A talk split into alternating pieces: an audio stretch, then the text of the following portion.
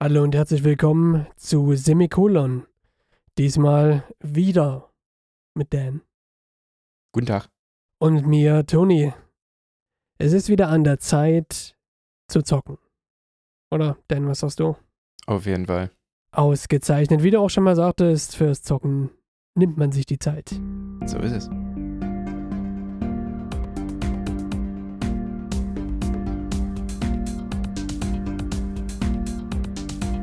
Dan, für was hast du dir die Zeit genommen? Was hast du diese Woche gezockt? Mhm. Äh, ich habe ein Spiel genommen oder mich für ein Spiel entschieden, das ich bis vor kurzem tatsächlich gar nicht so richtig auf dem Schirm hatte, bis du mich drauf gebracht hast tatsächlich. Und zwar handelt es sich um Tell Me Why aus dem Jahr 2020 von einem von uns beiden altbekannten Entwicklern, nämlich Don't Know. Also, wir wissen schon, wie der heißt. Der heißt Don't Know. Ähm, dieser Entwickler hat ja beispielsweise Life is Strange entwickelt. Ich dachte, die heißen Don't Not. Don't Not? Ja, es sind Franzosen, deshalb lasse ich das D immer weg. Also irgendwie letzten äh, Konsonanten. Ah, okay. Ich habe es immer Don't Not genannt, aber egal. Mhm. Genau, dieses, äh, dieses Spiel hat mich äh, tatsächlich so ein bisschen auch wieder abgeholt, äh, weil es eben auch wieder in diese Richtung Life is Strange geht. Ich bin ja ein großer Life is Strange Fan geworden. Genau, finde einfach das Gameplay super. Äh, das ist auch hier wieder äh, der Fall. Ich dachte mir, wenn es derselbe Entwickler ist, dann wird es schon gut sein. Und es ist wieder tatsächlich richtig, richtig gut. Genau, Spielablauf ist wie bei Life is Strange ja auch. Ähm, du kannst mit jeder Entscheidung, die du triffst, auf äh, die Story Einfluss nehmen. Äh, es ist ein sehr storybasiertes Spiel. Das heißt, ähm, es ist wohl weniger etwas für Leute, die mit Schwertern oder MGs ausgestattet looten und brandschatzen wollen, sondern eher äh, etwas für Leute, die so ein bisschen nachdenken wollen, die ein bisschen was, äh, sage ich mal, gesellschaftskritisches auch ähm, mitnehmen wollen und wissen wollen, dass, dass ein Spiel, dass sie spielen, vielleicht auch mal wichtige Probleme anspricht, die so existieren in der heutigen Gesellschaft. Äh, Themen, die dieses Spiel gerade auch anfasst, äh, sind äh, beispielsweise äh, häusliche Gewalt und der Umgang da, damit, ähm, Vergebung, ähm, Transgender. Äh, Geschichte, äh, die vor allem auch ähm, daher rührt durch die häusliche Gewalt und so, es wird zumindest so erklärt, ähm, also eine sehr, sehr interessante Themenauswahl, die man da behandelt und die man da darstellt. Von der Geschichte an sich, es geht um zwei äh, Zwillinge, die miteinander telepathisch in der Lage sind zu kommunizieren. Und wie, wie man das so kennt, es sind verschiedene Episoden, also drei Episoden in dem Fall aus der Vergangenheit müssen diese, ähm, es muss quasi äh, verschiedene Episoden durchlebt werden, beziehungsweise gespielt werden, die, ähm, äh, sag ich mal, die Vergangenheit so ein bisschen darstellen. Die Grundgeschichte beginnt so, dass äh, man sieht, wie ein kleiner Junge auf einer Polizeiwache sitzt, von einem Polizisten verhört wird und dann am Ende stellt sich raus, der kleine Junge hat seine Mutter er ermordet, weil äh, aus Notwehr.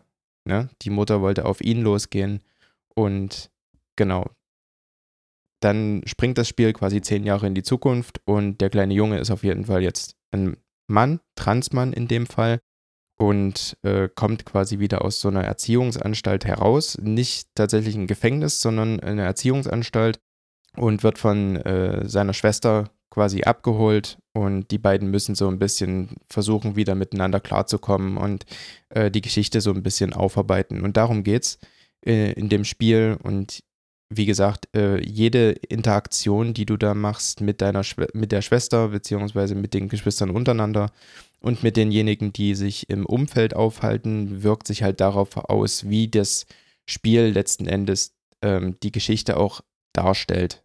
Ja? Also die Interpretation der Ereignisse, wie es zu dem Tod der Mutter gekommen ist, etc., was da dahinter steckte, hängt maßgeblich davon ab, wie du halt in diesem Spiel interagierst.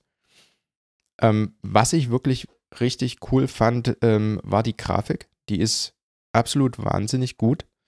Ähm, und für mich war äh, am Anfang so ein bisschen das Manko, ähm, dass es äh, eine deutsche Synchro gab. Also klar, ich habe mich natürlich äh, dort sofort mit dem Spiel äh, beschäftigt, wollte sofort losspielen und habe halt festgestellt, ey, du bist total blöd, warum spielst du das direkt automatisch los, ohne mal kurz in die Einstellungen zu gehen und das Spiel auf Englisch umzustellen. Soll, wie gesagt, keine Kritik sein an der, an der Synchro, überhaupt nicht, äh, weil die durchaus einen guten Job machen. Aber ich persönlich mag lieber das englischsprachige Game Design, das englischsprachige, ähm, ja, die englischsprachige Audioversion. Und deshalb ähm, habe ich dann letzten Endes, äh, letzten Endes herausgefunden, nee, cool, das Spiel kann man ja doch auf Englisch spielen und habe es dann eben umgestellt. Verständlich. Gut, dass du das ansprichst. Tatsächlich, ich habe diese Woche auch ein Spiel gespielt, was ich dann nach zehn Minuten ausgemacht habe, weil es gab keine englische Synchro-Variante. Mhm. Ja, ich mag das nicht so. Also Ja. vor allen Dingen, wenn dann doch nicht hochwertige Synchronsprecher gefragt werden, dann ist es wirklich so, boah, nee. Was ich an dem, an, an dem Spiel auch noch cool finde, das noch, nur noch mal kurz so zum Schluss eingestreut ist, dass es sich auch mit äh, den Ureinwohnern Alaskas beschäftigt. Das heißt, man lernt auch noch ein bisschen was über die äh, Inuit-Kultur, sage ich jetzt mal, die dort äh, vorherrschend noch quasi existiert. Genau, Tell Me Why, meine Empfehlung für diese Woche. Und was hast du mitgebracht? Ja, was habe ich diese Woche gespielt? Ich habe Schwerter und MG-Fraktionen. Ich kann euch bedienen. Keine Story, pure Action. Ich habe gespielt diese Woche Akane, ein Pixel Arena Fight to the Death Spiel und zwar von 2018 von Ludic Studios. Ich kannte sie vorher nicht. Das Spiel ist erschienen für Windows, Linux, Mac und für die Switch. Ich persönlich habe es auch auf der Nintendo Switch Lite gespielt und es hat mir sehr viel Freude bereitet. Es läuft mega flüssig und macht so viel Spaß. Was kann ich dazu sagen? Man spielt eine Kämpferin mit einem, ja, for the lack of better words, mit einem Samurai-Schwert bewaffnet und dann im späteren Verlauf noch mit einer Schusswaffe. Und es gibt Gegnerhorden zu dezimieren. Das Ganze ist eben ein Arena-Shooter, Schrägstrich Slasher, wenn man eher das Schwert benutzt. Es spawnen immer wieder unentwegt Gegner. Viele von denen sind tatsächlich Kanonen- oder Schwertfutter. Manche von denen sind schon gefährlicher und dann ab 100 Gegnern kommt so zum Beispiel der erste Boss. Der ist wirklich hart. Da muss man schon anfangen, die Steuerung zu lernen, die kleinen Finessen, die es da gibt. Es gibt einen Button zum Abrollen und es gibt eine Schusswaffe, die einzusetzen ist nicht ganz einfach, dafür ist er sehr, sehr stark. Es gibt Spezialfähigkeiten, die man nach einer gewissen getöteten Gegneranzahl verwenden kann. Die einzusetzen, die sind sehr stark, aber die einzusetzen sind auch, ist auch wieder, also es kann wieder ein Problem sein, weil man kann sich, während man die quasi beginnt einzusetzen, erstmal nicht bewegen. Also das Spiel gibt und das Spiel nimmt. Was das Schöne an dem Spiel ist, man beginnt immer wieder bei Null mit jedem Ableben. Es ist so, als hätte man keine Gegner getötet, um den ersten Endgegner zum Beispiel wieder nach erfolglosem Versuch irgendwie bekämpfen zu können, gilt es wieder 100 Gegner zu erlegen. Würde mich viel zu sehr stressen. Gar keinen Bock drauf. Es ist, ähm, vielleicht erst nochmal kurz zur Ästhetik des Spiels. Sehr pixelhaftig, retroartig. Es ist wirklich auch schön in Pixelart, gefällt mir sehr gut.